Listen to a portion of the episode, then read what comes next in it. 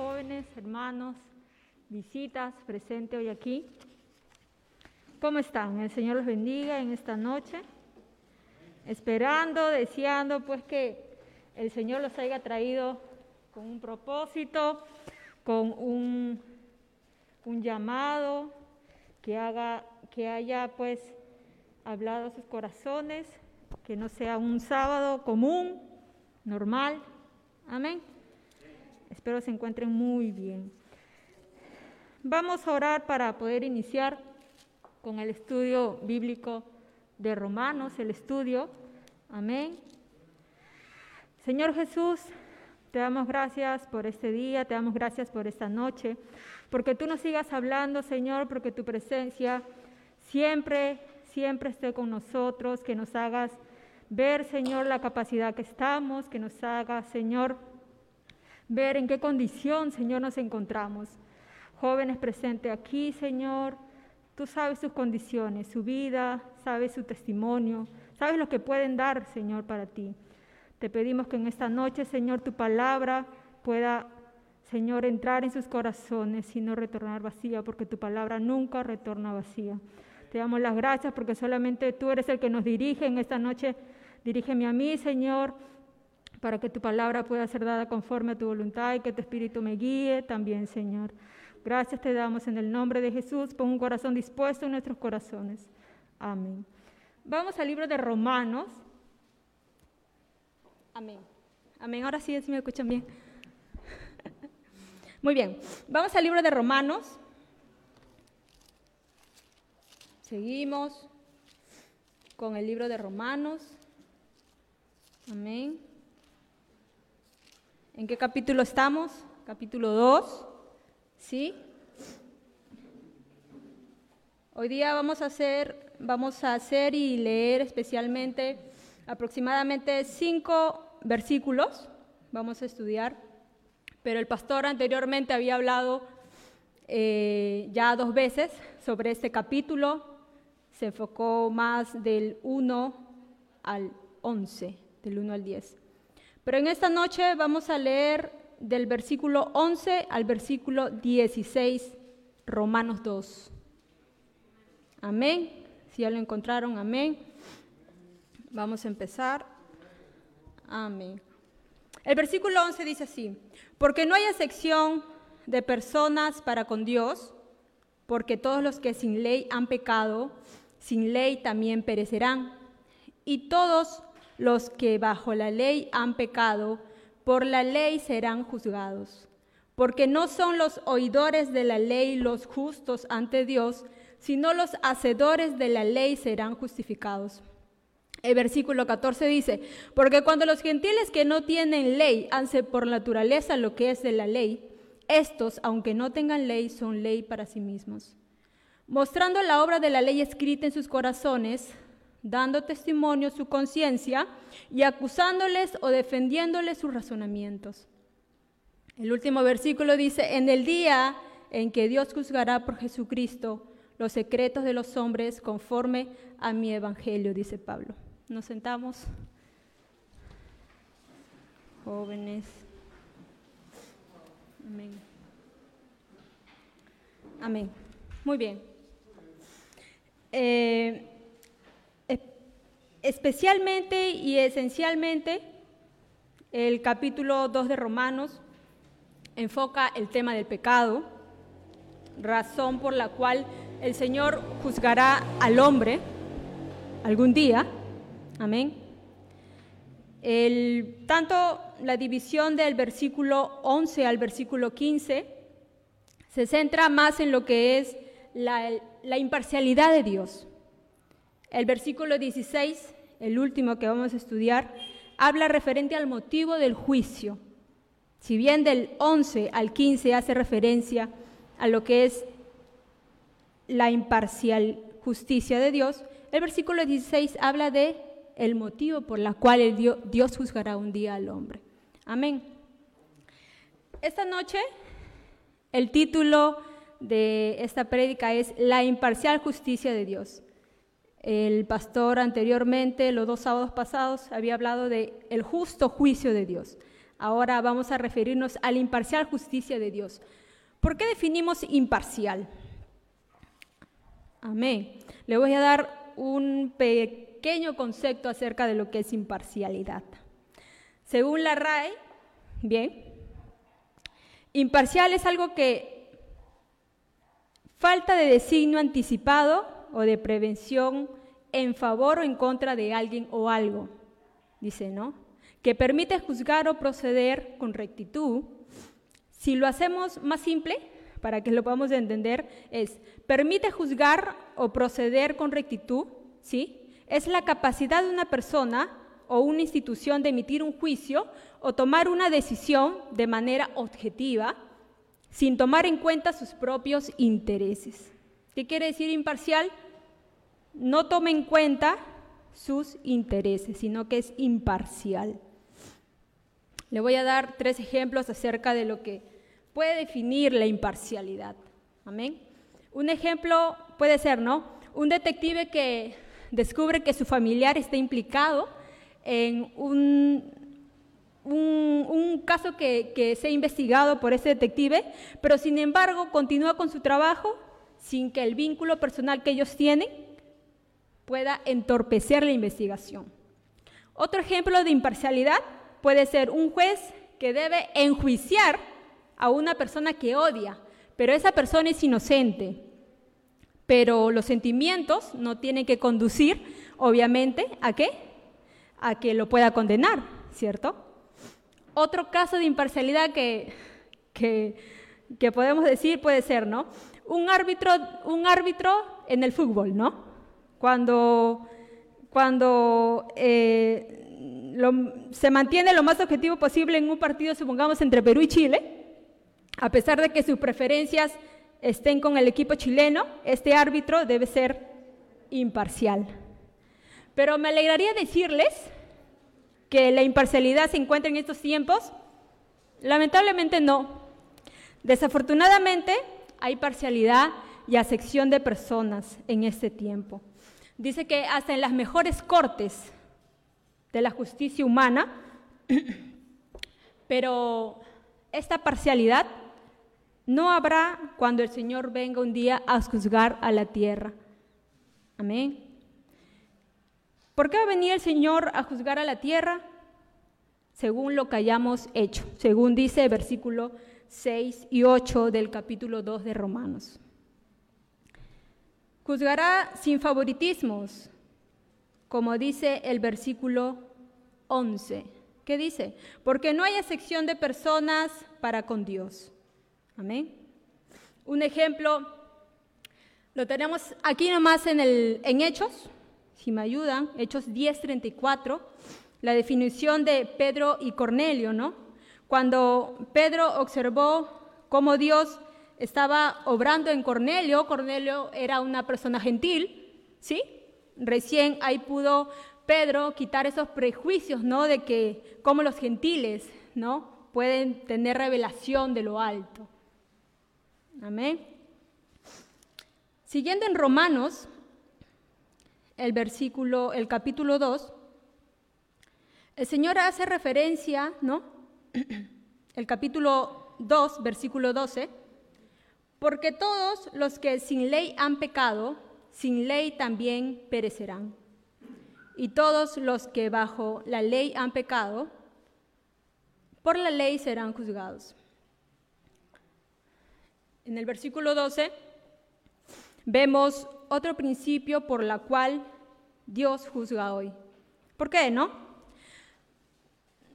Los judíos, los gentiles, eh, parecen estar en, ese tiempo, ¿no? Abismados, así, de lo alto, ¿no? Los judíos tenían la ley, los judíos tenían la ley obviamente de Moisés, dado en el monte Sinaí, eh, era el pueblo escogido, era descendiente de Abraham, ¿sí? Escuchaban las lecturas en las sinagogas todos los sábados, amén. En cambio los gentiles, ¿qué, qué eran? No tenían la ley, no tenían revelación, nada de eso. Pero sin embargo, Pablo indica que no hay diferencia alguna entre las dos partes.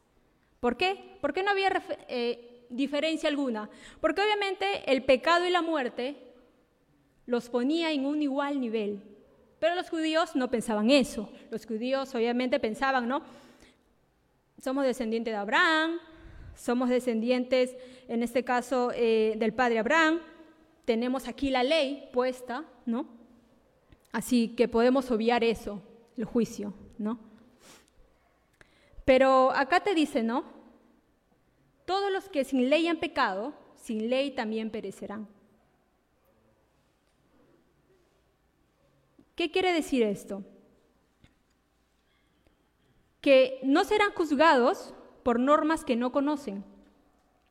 En este caso, perecerán debido a su pecado, que aquí está hablando. Otro caso, aquí en el versículo 12 dice, no, que el problema no es la ley, no. El problema aquí, ya que todos somos pecadores, ¿sí? Yo no me convierto en pecador cuando comienzo a pecar, porque nosotros sabemos que obviamente somos pecadores desde el vientre de nuestra madre, ¿cierto? Así que ya sea que somos pecadores con ley o sin ley, por eso el Señor viene un día a dar juicio a esta tierra. Amén. Un día todos compareceremos ante el tribunal del Señor y toda alma estará frente a Él, según los versículos, ¿no? Que dice aquí en referencia. Siguiendo con el versículo 13, dice, ¿no? Porque no son los oidores de la ley los justos ante Dios, sino los hacedores de la ley serán justificados. Siempre se ha hablado y siempre lo hemos escuchado cada, cada martes, cada viernes, cada sábado, cada domingo, ¿no? Acerca de tienes que ser un hacedor y no solamente un oidor. Pero a veces lo pasamos por paño frío, ¿no? Y pues, como dice, ¿no? Se nos entra por aquí y se nos sale por allá. Pero al estudiar eh, de verdad, cuando he analizado, tan corto, solamente se ha analizado, mi parte ha analizado cinco versículos y pueden creer que recién me he dado cuenta que ser oidor nada más da mucho miedo. Amén. ¿Por qué? ¿Qué es un oidor nada más, según la palabra? Para el Señor dice que no hay oyentes en su clase. Amén. Todos seremos evaluados, dice, conforme a su estudio y práctica. Por ejemplo, en Santiago 1.22 nos hace referencia a ser hacedores y no oidores. ¿Qué quiere decir un oidor? ¿No? Se siente bien consigo mismo, lee la Biblia, escucha los sermones en YouTube, eh, capaz no viene a los cultos, pero lo escucha, dice, yo estoy bien, ¿no? no asistí a la iglesia, pero lo pude escuchar por YouTube. Eh, según él dice, estoy librado, pero yo diría, no es tan simple como parece.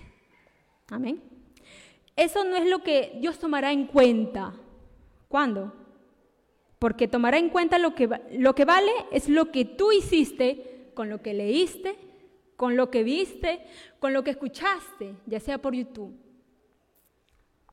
Eso es lo que el Señor va a tomar en cuenta ese día. ¿Qué día? El día del juicio. Amén. ¿Podríamos decir que esto es serio? Sí, sí es serio.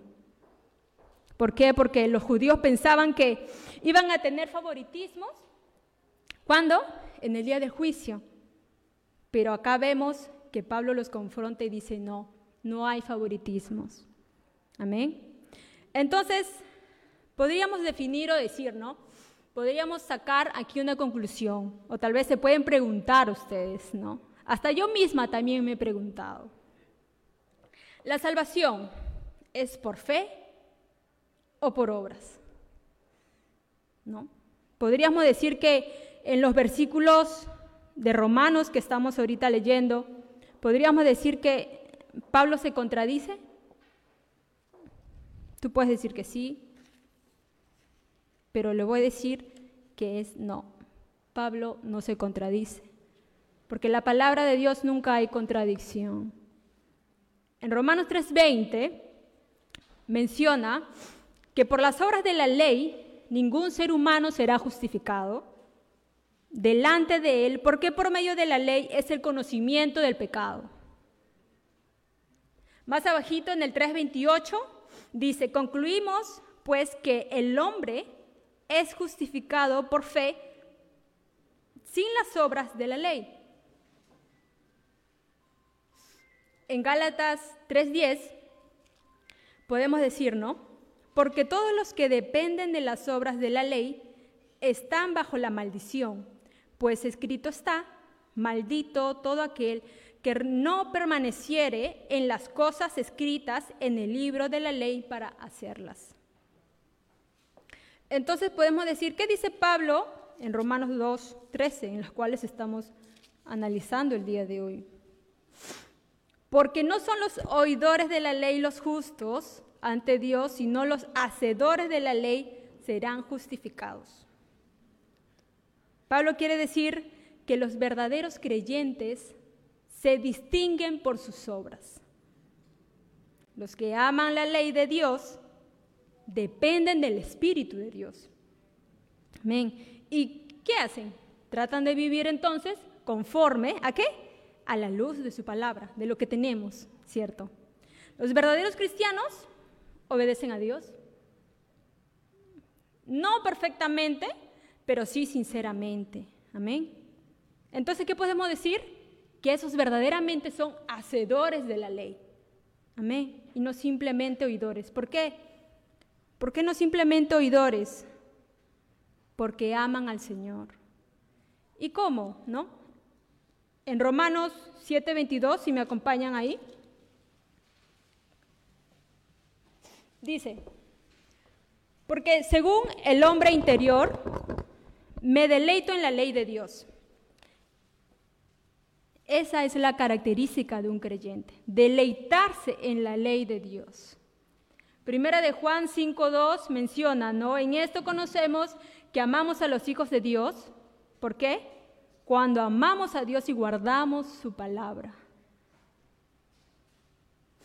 Si buscamos, ya había buscado ya lo que es Primera de Pedro 1.17, yo lo tengo aquí, lo voy a leer, dice, y si invocáis por Padre aquel que sin acepción de personas juzga según la obra de cada uno, conducíos en temor todo el tiempo de vuestra peregrinación.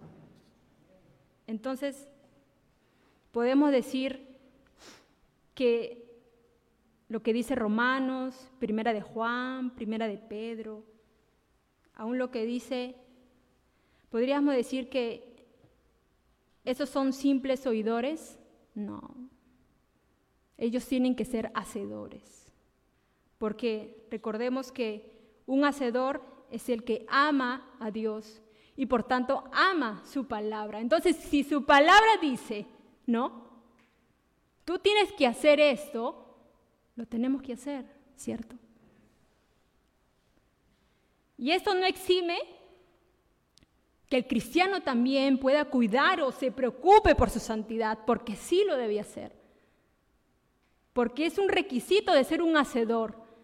Porque un oidor puede solamente, ¿no? Escuchar nada más y pensar que lo que está haciendo está bien.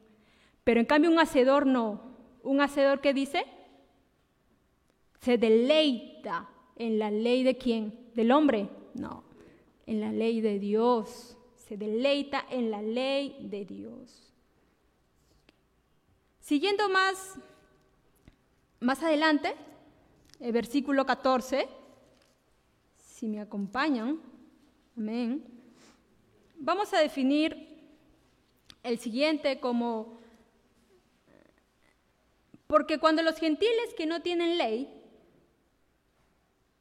ya habla los gentiles, hacen por naturaleza lo que es de la ley, estos, aunque no tengan ley, son ley para sí mismos cuando leí este versículo 14 y lo pude analizar, ¿no? A veces, como dice, a veces no, eh, lo analizamos así como lo leemos nada más, ¿no? Gentiles, dice los gentiles, podríamos definir que es los gentiles, podríamos definir que es todos los gentiles, pero Pablo no lo dice así en el griego. Pablo dice aquellos gentiles. Y eso da, da que hablar, ¿no? ¿Por qué? Porque obviamente eh, no todos podríamos decir, ¿no? Entonces, eso eh, estaba viendo que antropológicamente, ¿no? Eso es validado. ¿Por qué? Porque no todos los hombres son asesinos, no todos los hombres, estamos hablando hombre y mujer, la humanidad, no todos los hombres son asesinos, no todos los hombres son adúlteros, no todos los hombres roban. Por eso podríamos definir que, que aquí Pablo menciona, ¿no? Porque cuando aquellos gentiles, podríamos definirlo, que no tienen ley, hacen por naturaleza lo que es de la ley, estos, aunque no tengan ley, son ley para sí mismos. Nuevamente los gentiles no tienen la ley de Moisés, pero como, hemos mencionado, Pablo indica que aquellos gentiles, ¿no? Que no son ladrones, asesinos, adúlteros, ¿por qué hacen lo correcto entonces? ¿Por qué hacen lo correcto? Entonces aquí hubiese una pregunta, ¿no? ¿Por qué hacen las cosas sin tener la ley? ¿O por qué la cumplen sin tener la ley? ¿Cierto?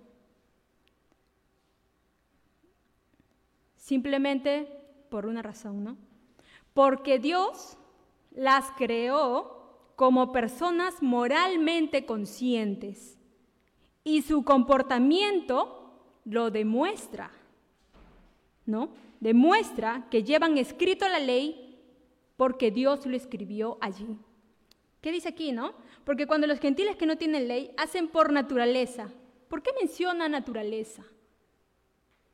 Porque tenemos eso. Lo innato del Señor lo ha puesto en nuestros corazones.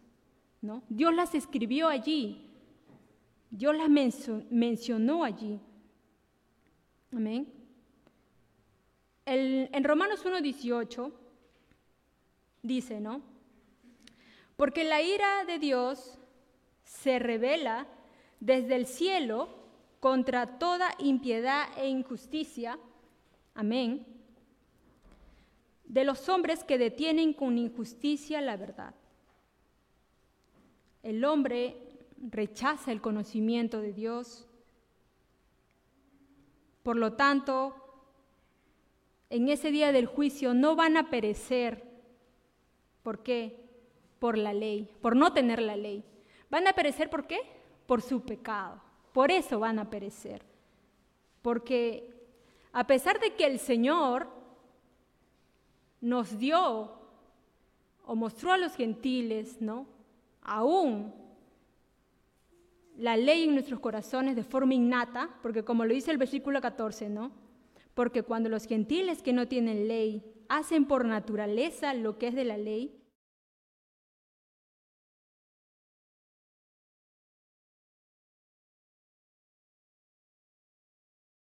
y no están reveladas, no serán juzgadas algún día cuando el Señor venga.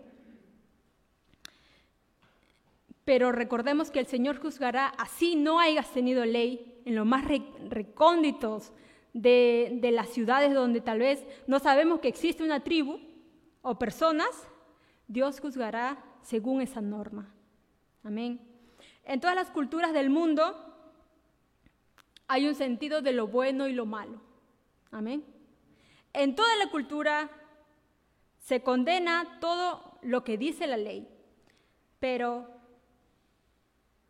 a pesar del conocimiento innato que nosotros tenemos, que el Señor nos ha puesto aquí en el corazón, aún así la violamos. ¿Por qué? Porque el pecado es el que pierde a la humanidad. Él juzga según sus normas divinas. ¿Quién? El Señor. El Señor va a juzgar según sus normas divinas. Eso es lo que menciona aquí el versículo 14, ¿no? Que porque si no tienen la ley y nunca les llegó la ley, no pueden ser justificados. No, no, no, no hay justificación alguna para que cuando el Señor Jesús venga un día a juzgar a todos, ellos puedan eximirse. Nunca recibí la ley. No podrían decir eso. ¿Por qué? Porque dice que porque cuando los gentiles que no tienen ley hacen por naturaleza, el Señor nos ha puesto de forma innata esa ley para cumplirla. Pero como decía, aún así, con esa ley innata, en nuestros corazones llegamos a quebrarla.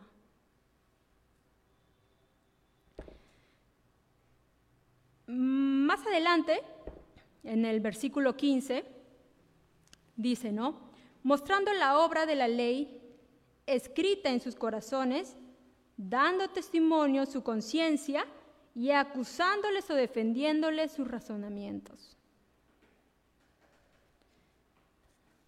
En algunos lugares donde se recoge el algodón, por ejemplo, hay personas que eh, recogen el algodón y lo llevan para pesarlo, ¿no? Para ver cuánto han recogido en el día o en la tarde, ¿sí? Y la persona que lo pesa no pregunta, ¿cierto? De dónde lo ha recogido, de quién era o cómo lo ha recogido. Simplemente lo sostiene, lo agarra y lo pesa en su balanza. ¿Sí? Solo lo pesa. En Daniel 5:27 hace referencia, ¿no? Pesado ha sido en balanza y fuiste hallado justo, no, fuiste hallado falto, dice. Daniel 5:27 se menciona, ¿no? Pesado ha sido en balanza y fuiste hallado falto. Entonces podríamos definir o decir en esta noche, las obras que tú piensas tener o que pensamos tener en nuestros corazones, ¿te defienden o te acusan? Cada uno se diría, ¿no? Las obras que yo he hecho, ¿me defienden? ¿Me acusan?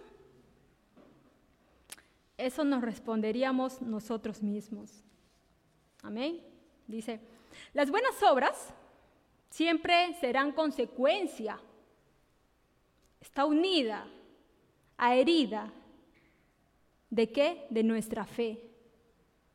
Entonces, es por la fe que encontramos la salvación, pero la fe verdadera siempre, siempre, siempre y siempre va a producir obras. Entonces, eso, las obras, es que en el día del juicio el Señor siempre pedirá razón. ¿Por qué? Por las obras en las cuales nosotros tenemos actualmente o hasta el día que el Señor venga. Amén. Los que de verdad creen, ¿qué dice? Obran. La conciencia nos dice qué es lo bueno y qué es lo malo. Todos tenemos conciencia, dice que es bueno y que es malo. A pesar de que no tenemos escrito, ¿no? Así como lo tienen o lo tuvieron, ¿no? Eh, los judíos, ¿no? Aún tenemos conciencia y sabemos lo que es bueno y lo que es malo. Un ejemplo cortito puede ser, ¿no? Aquí en Perú o en otros países tienen una ley para la palabra no matarás. ¿Sí? No sé cómo se dice en quechua, pero no, no matarás. Y está penado según el Código Civil de nuestro Estado, ¿no? de nuestra ley constituyente. Y te pueden dar castigo por eso, ¿cierto? Porque no matarás. Entonces, ahora tú puedes irte a una tribu, ¿ya? A una tribu donde no saben leer, no saben escribir, y matas a alguien. Es parte de su tribu, ¿sí? Y ¡pum! Le disparas, ¿no? Y te dicen, los que están ahí alrededor, te dicen, ah, ya lo mataste pues, ¿qué podemos hacer? No creo que digan eso, ¿cierto? ¿Qué harán? ¿Nada? ¿Tú crees que no hagan nada? No, hermano. Te harán lo que, lo que decía Éxodo 21, 24, ¿no? ¿Qué dice? Ojo por ojo, diente por diente. ¿A ellos se les reveló la ley? No. ¿Fueron descendientes de Abraham? No. Pero ¿qué dice su conciencia innata, su naturaleza? Que lo que hizo ese hombre al matar a uno de los nuestros, ¿estaba bien? No, estaba mal. Amén. ¿Por qué? Porque tienen conciencia. Entonces, la conciencia es una alarma, ¿sí? Dentro de nosotros que cuando no conocemos a Dios, claro está, nos dice qué es lo bueno y qué es lo malo. Sí o sí vas a tener tú la conciencia, ¿no? Ya sea por cualquier cosa que hagas. ¿Por qué? Porque dice que el Señor, el Señor, de forma innata, una gracia común, lo ha dado a nosotros. Amén. Entonces, ¿habrá justificación para el día del juicio? Déjame decirte que no, no hay justificación. Amén. Más abajito, en el versículo 15, dice, ¿no? Mostrando la obra de la ley escrita, en sus corazones, dando testimonio su conciencia y acusándoles o defendiéndoles sus razonamientos. Amén. Ya hemos visto que la obra es lo que refleja y lo que hace un cristiano. ¿No? Por sus frutos los conoceréis. Sí saben ese versículo, ¿cierto? Por sus frutos los conoceréis. Entonces, acá quiere decir que aún tanto para los judíos que como los gentiles, no iban a tener ese espacio abismal que los judíos pensaban, ¿no? En cambio, los gentiles, a pesar de que no tenían la revelación de lo alto, ¿cierto? Tenían una conciencia innata que el Señor les había dado. Amén. Entonces, podemos decir que cuando no conocemos a Dios, igual podemos decir que conocemos lo bueno y lo malo. ¿Sí o no? ¿Por qué? Porque es tu conciencia la que te acusa o te defiende. Eso es simple, ¿no? Tu conciencia te acusa o te defiende. En el versículo 16, ¿sí? Hace referencia, ¿no? A que Jesucristo será el juez del tribunal.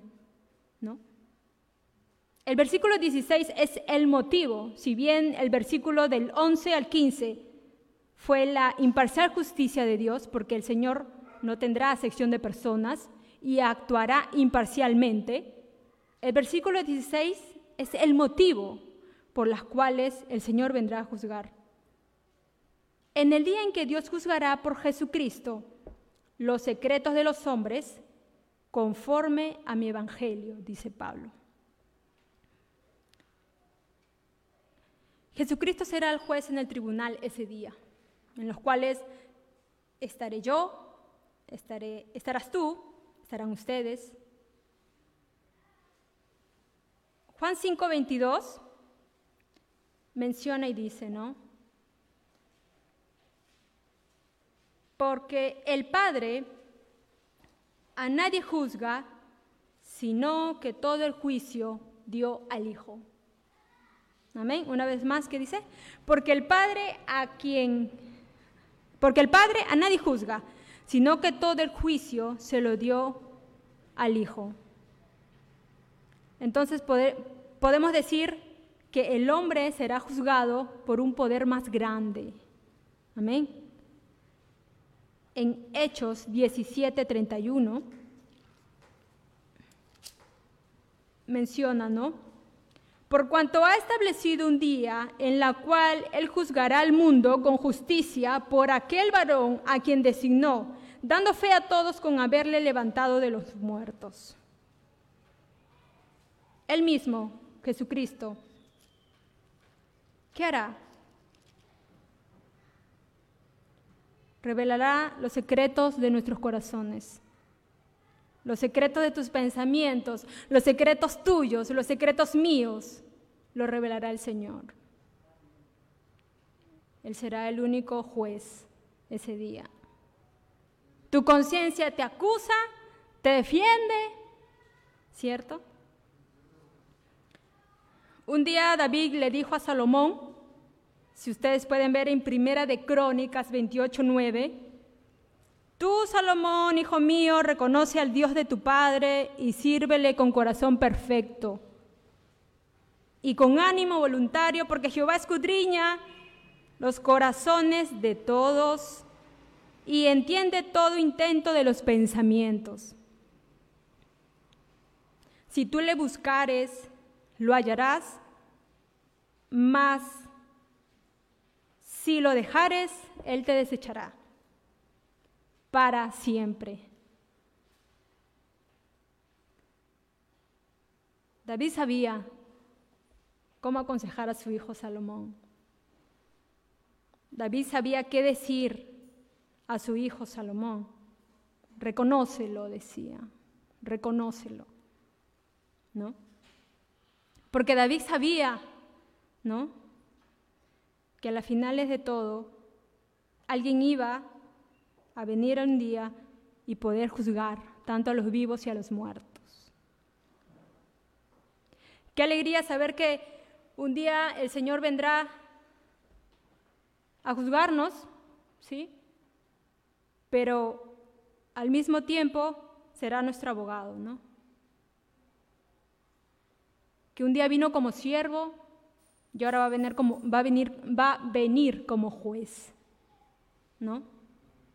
Juez y abogado al mismo tiempo.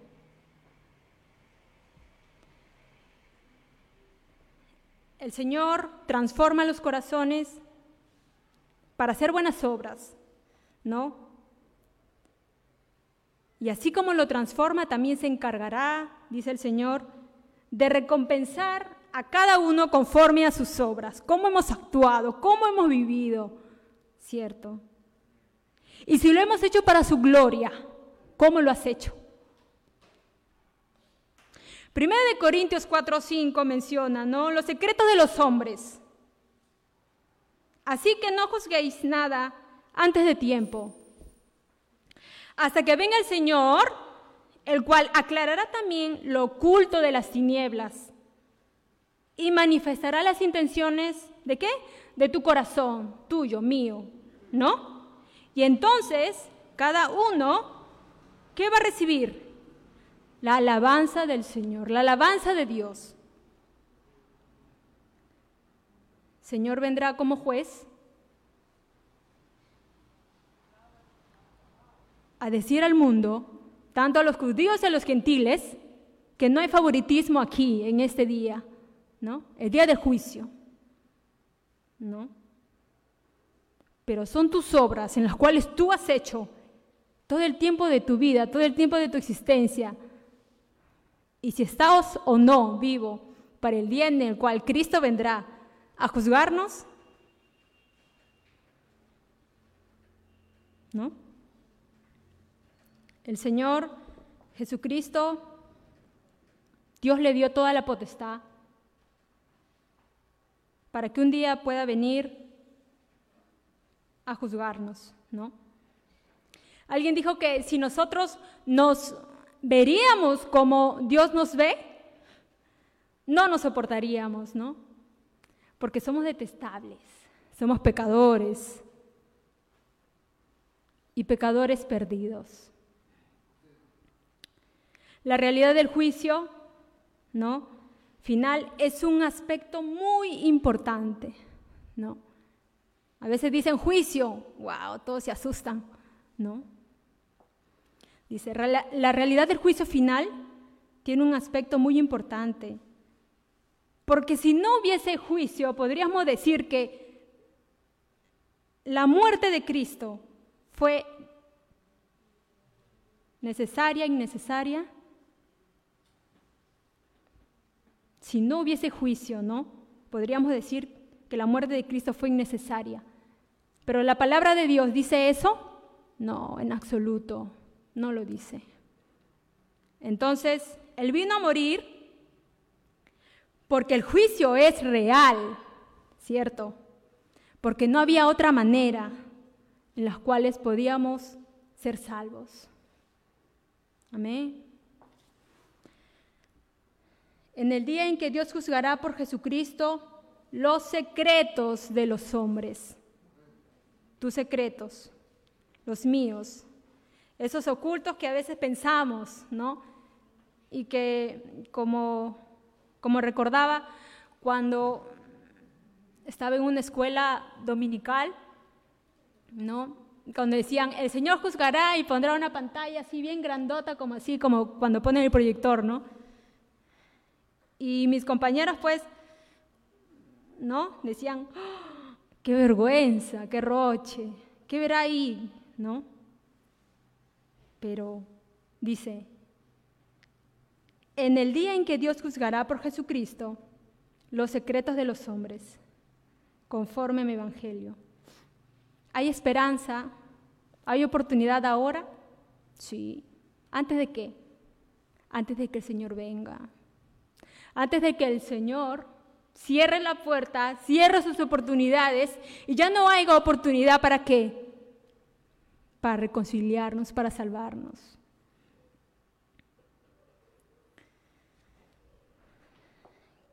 no sé si eh, ustedes conocen, mm, bueno, no pude conseguirlo, pero creo que sí, recuerdo cultura, cultura general, no sé, o historia, pueden, pueden sacar la imagen que, que les voy a decir. Una simbología de la justicia, ¿no? No sé si ustedes han visto en cualquier estudio jurídico, ya sea aún en la corte, ¿no? en la Corte Suprema, en todo, ¿no? Una estatua de una mujer, ¿no? Con los ojos vendados, con una espada en sus manos, ¿no? Aún con una balanza, ¿no? Equilibrada. Eso era una mitología griega, llamada la diosa de la justicia, la titánide Temis. Era una disque diosa, ¿no? Que descendió a la tierra en forma de mujer, con los ojos vendados, supuestamente para qué? Para ser imparcial, con una espada en la mano, era un, elemento creado para defenderse ¿no? Una balanza caracterizada por la equidad y dar a cada quien quien corresponda. Pero adivinen que, lamentablemente los terrenales, según esa mitología griega, querían leyes y normas más libres y algo libertinas. Así que la disque diosa de la justicia, no pudo con la injusticia humana. ¿Y qué pasó? avergonzada, se retiró cabizbaja, arrastrando su pobre espada. Y se convirtió en estatua, esperando que un día un líder íntegro viniera. Esa es la historia de esa mitología griega. Pero el Señor no juzgará así, hermano. ¿Cómo, ¿Cómo, vendrá el Señor? ¿Ustedes creen que el Señor se irá derrotado, arrastrando su espada, con la cabeza cabizbaja? No, no pude con estos mortales. ¿Así? No. Él vendrá con poder, Él vendrá a juzgarnos por nuestras obras. Él nos irá avergonzado. Capaz nosotros nos iremos avergonzados. Y a un lugar donde tal vez podamos decir infierno en nuestra boca y sea algo simple. Pero eso es de temer, ¿no? Esa palabra. ¿Por qué? Porque el Señor te dará a ti lo que tú has hecho, te dará recompensa de lo que tú has hecho en toda tu vida, ¿no? Sea bueno y malo, a pesar de que no tenían ley los gentiles, hacían lo de la ley. Pero ese día en los cuales el Señor vendrá, ¿no? Podríamos preguntarnos, ¿de qué lado estarás? ¿De qué lado estarás tú? ¿De qué lado estaré yo? ¿No? ¿De qué lado estaremos aquel día? El día que el Señor nos venga a juzgar. Amén. El día que el Señor diga, buen servo fiel, ¿no? Siempre lo escucho. En lo poco ha sido fiel, ¿no? ¿En qué lado estaremos? Solamente eso lo puedes saber tú.